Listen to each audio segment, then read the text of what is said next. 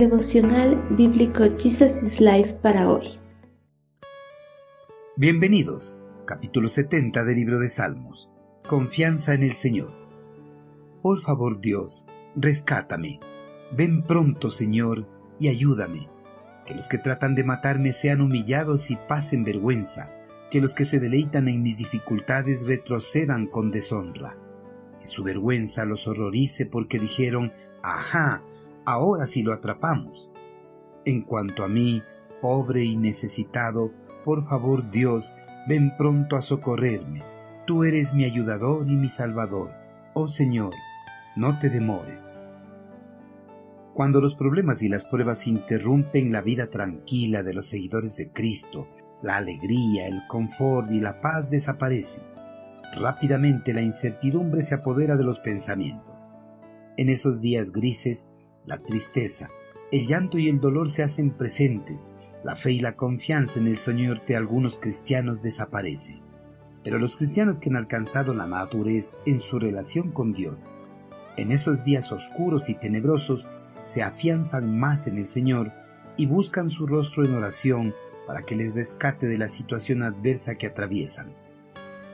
El salmista a lo largo de su vida había alcanzado una madurez en su relación con el eterno Creador. Por eso en medio de las aflicciones siempre acudía confiadamente al eterno Creador para recibir su favor. El salmista, al encontrarse en medio de la persecución cruel por parte de sus agresores, sintió temor de lo que le podían hacer. Invadido por el temor, acudió al eterno Creador en oración para que se apresure para socorrerlo de las manos de sus agresores. En medio de la aflicción, la fe del salmista se puso en manifiesto en el hecho de que recurrió a Dios, ya que en su corazón no tuvo dudas de la capacidad de Dios para ayudarlo. Su único cuestionamiento es si la ayuda llegaría a tiempo antes de que sus enemigos le echen mano.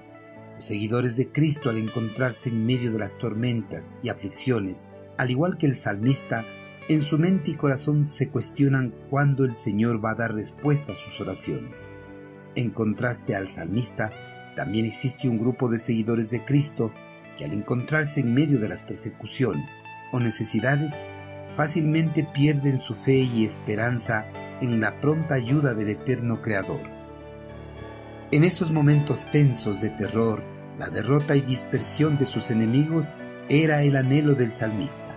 Por eso en su oración al eterno Creador, acusó a sus enemigos de atentar contra su vida, de tener placer en hacerle daño y de burlarse de su calamidad.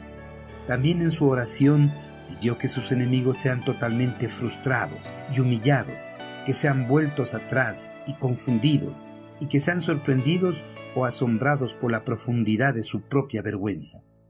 Ser liberados de las manos de sus enemigos es el anhelo de las personas que se encuentran bajo persecución. Seguramente este también fue el anhelo de los primeros seguidores de Cristo, quienes sufrieron persecuciones por proclamar su fe en el Hijo de Dios viviente.